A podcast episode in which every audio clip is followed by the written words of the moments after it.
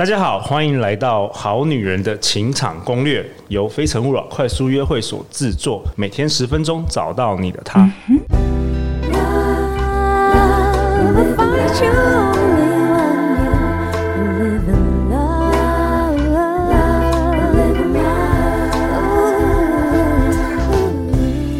大家好，我是你们的主持人陆队长。相信爱情，所以让我们在这里相聚，在爱情里成为更好的自己，遇见你的理想型。今晚我们邀请到的朱心怡是一位心理师，我们欢迎朱心怡 Julia。Hello，大家好，我是朱心怡 Julia。朱芯仪十五岁时罹患脑瘤，因而失去视力、右耳听力、右半边肢体灵活度。但是突如其来的人生境遇并没有打倒他哦。后来他成为首位取得两岸资商心理师证照的重度视障者，并获得五十六届十大杰出青年身心障碍楷模和第一届杰出心理师奖。那为什么今天陆队长邀请到 Julia 朱心怡呢？因为大家如果常常听我们节目就知道，九月的时候，陆队长邀请到艾瑞克。那艾瑞克最近出了一本新书，叫做《内在原理》。那艾瑞克来上陆队长节目之后，艾瑞克就。极力推荐 Julia 说：“陆队长，你一定要邀请她上《好女人情感攻略》。”所以 Julia，今天欢迎你首度登场，好荣幸哦。Julia，要不要先跟大家分享一下你的故事吧？这一集你想要跟大家聊什么啊？嗯，我想要跟大家聊就是翻转人生的心法秘诀是什么？OK，OK，、嗯，那我就从我自己的故事开始说起哦。其实刚才陆队长的介绍，我十五岁的时候罹患了脑瘤，可是我在十五岁之前哦，真的是一个非。常耀武扬威的孔雀公主 哦，孔雀公主，对呀、啊，大家想象一下孔雀长什么样子就知道了。我那时候大概就跟孔雀一样，每天很漂亮的开屏啊，然后四十五度角往上看啊，完全不屑别人啊，这样。OK，所以你学生时候的时候、哦、成绩很好。非常厉害，成绩非常厉害，学霸。不只是这样的，就是治愈好有什么了不起？我五育都很好，哦、所以我体育也是很强，音乐、美术，哇，每一个都嘛都很精通，而且我还在全国科展比赛得到了全国第一名。全国第一名，哇！所以你那时候想说，天哪，我就是这一生，我就是要成为这个。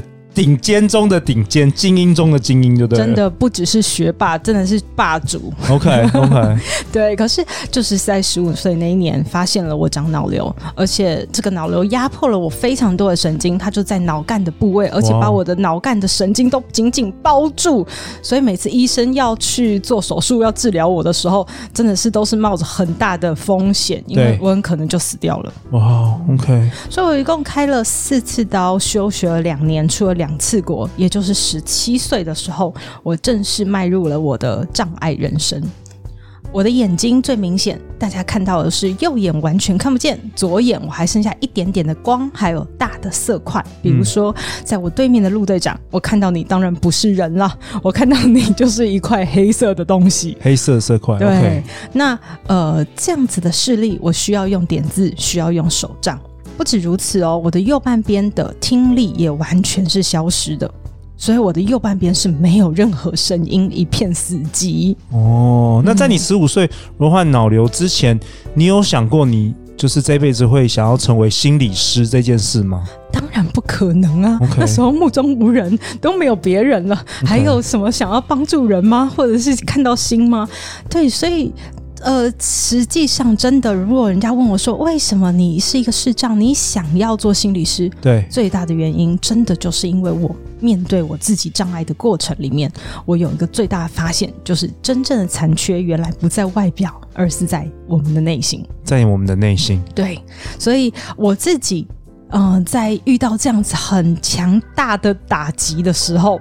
我也很想放弃，自杀、自残、自伤都来了。哦，嗯，可是我觉得好在我的人生出现了一些转泪点，让我的心有所转变的时刻，然后也让我真正看到了哦，一个心才是最强大的武器。我们刚刚好像好像有聊到，就是说，当你第一次要拿出使用这个手杖的时候，嗯，其实心里有一个很大的门槛要跨越。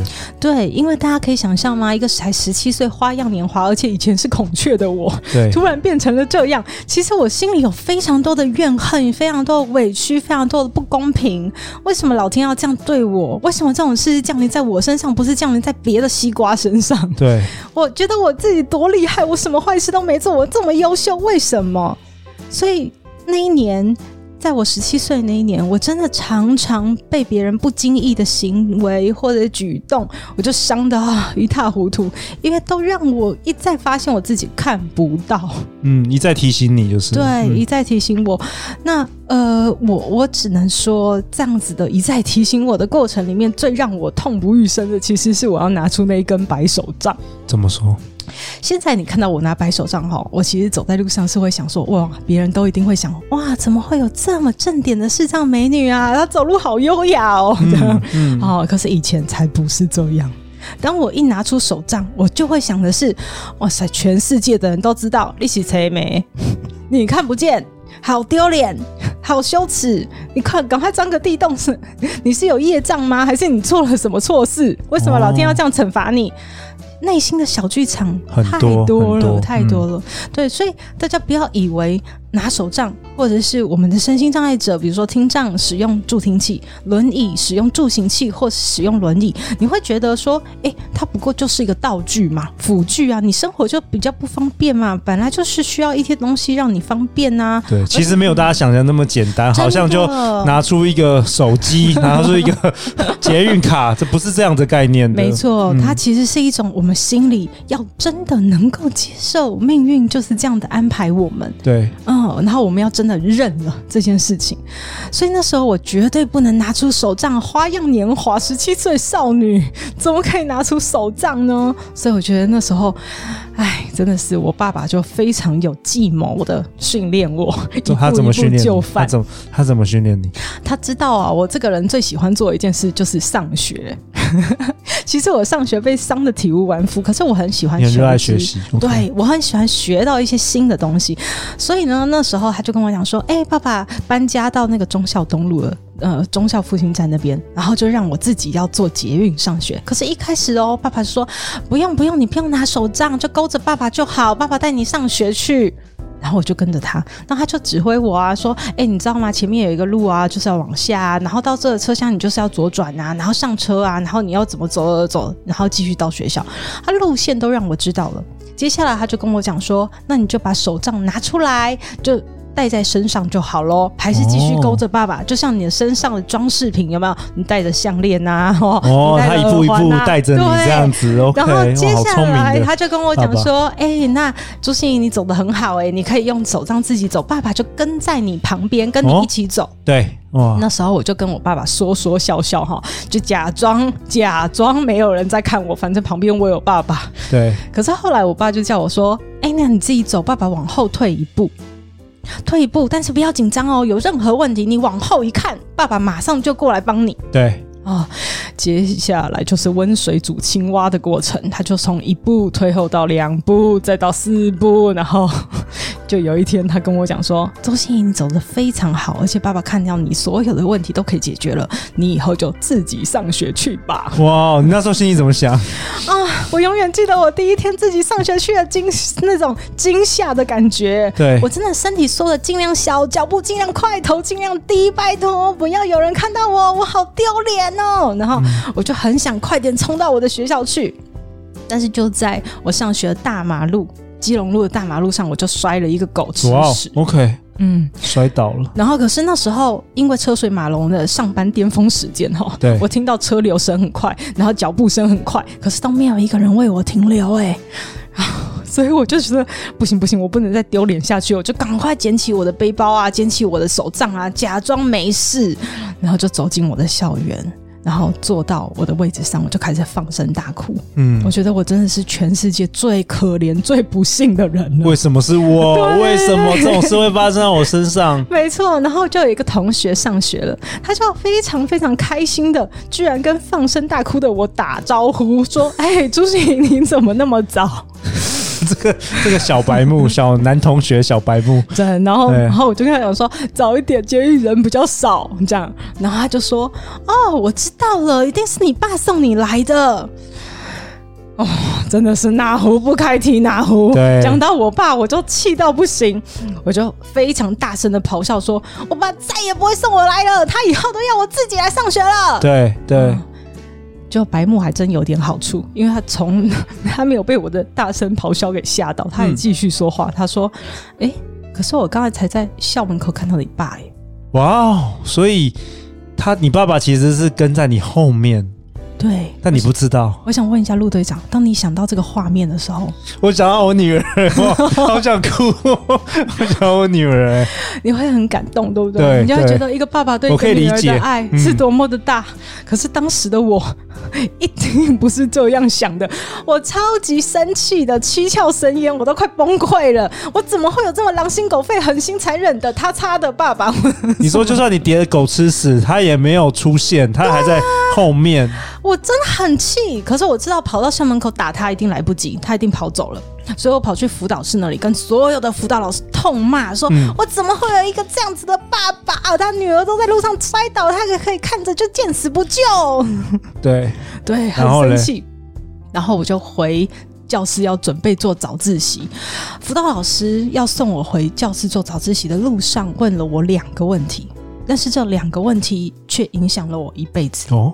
嗯，第一个问题，他问我说：“哎，朱心怡，那你可以想象一下吗？那时候你走在路上，你爸爸在后面眼睁睁看着你摔倒，但是要忍住自己不能上前去救你的心情是什么吗？”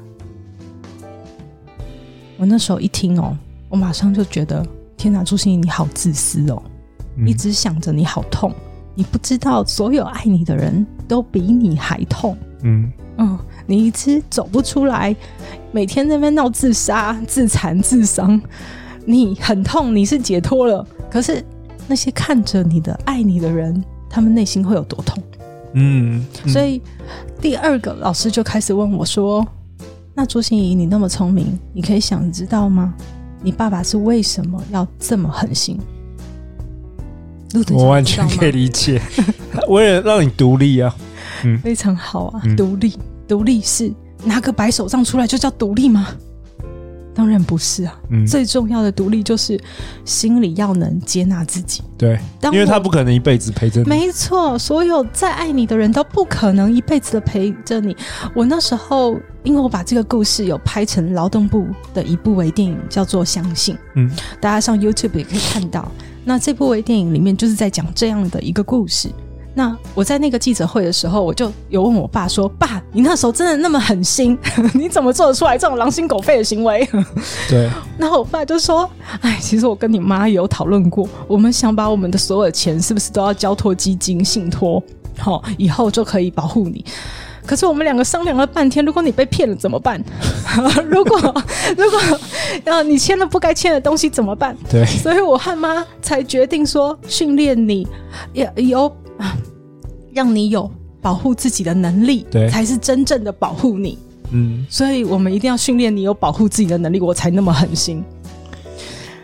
哇，那时候我听了辅导老师的这一段话的时候，问了我那两个问题。我不是未来就一帆风顺喽，也不是我就开始乖乖拿起手杖了，我一点心理挣扎都没有喽。对，其实是一个很长很长的这个心理。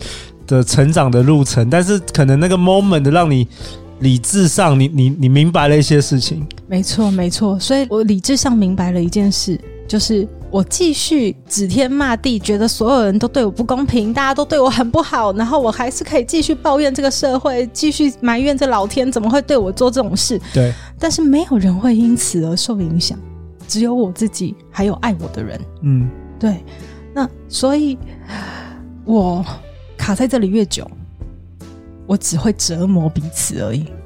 我如果能接可接受，开始接受我自己，我才有可能重新拿起我的白手杖，重新走回我的人生。哇，就这样，你第一次第一次陆队长主持了四百多集，第一次在节目中哭哎，真的，我好喜欢你的故事哦。谢谢。那今天在这个节目的尾声，Julia 跟我们分享自己面对失明的故事，如何接纳自己，如何转身，以及如何走出困境。那最后最后，我想要请 Julia 跟我们好女人好男人分享，就是说，我相信很多人他可能现在。就是他没有办法接受自己，我不知道是什么原因，有可能有任何的原因，他无法自己接受自己，而且已经很多年了。没错。那你会想要告诉他们什么？我觉得以前我也是一个完全不接纳命运的折磨或者是任何的意外的人，因为我都觉得我是人生胜利组，人定胜天，对，相信一切靠努力，我们就可以去扭转我们的命运。但是。说实在的，这个脑瘤给了我一个非常好的经验，我也想分享给大家这一句对我来说意义很重大的一句话。OK，就是我们的尼布尔祈祷文。他说：“请赐给我们胸襟和雅量，去平心静气的接纳我们没有办法改变的事；请赐给我们勇气和力量，去改变我们能改变的事；请赐给我们智慧，去区分到底什么是我们能改变。”而什么又是我们不能改变的事？哇哦！请赐给我们宁静，去接受我们无法改变的事；请赐给我们勇气，去改变我能改变的事；以及请赐给我智慧，以分辨两者的不同。那最后，最后，陆队长为本集下一个总结啊！Julia 今天跟我们分享：接纳你不能改变的，改变你能够改变的，才能够面对黑暗，让人生重见光明哦。那下一集呢？下一集 Julia 你想跟我们大家讨论什么？下一集啊，各位，我们就不会再让陆队长哭了。你要。让我笑吗？对对对，下一集，下一集我们就是要发挥心理最强大的力量，因为我自己就发现，哦，真的残缺不是在外表，我们在内心，我们怎么让自己的内心变强大，所有的残缺就不是问题。哇，好期待哦！我们要讨论心理韧性。每周一到周五晚上十点，《好女人的情场攻略》准时与你约会哦！大家千万不要错过明天精彩的内容。相信爱情，就会遇见爱情哦！再次感谢 Julia，《好女人的情场攻略》，我们下一集见，拜拜，拜拜。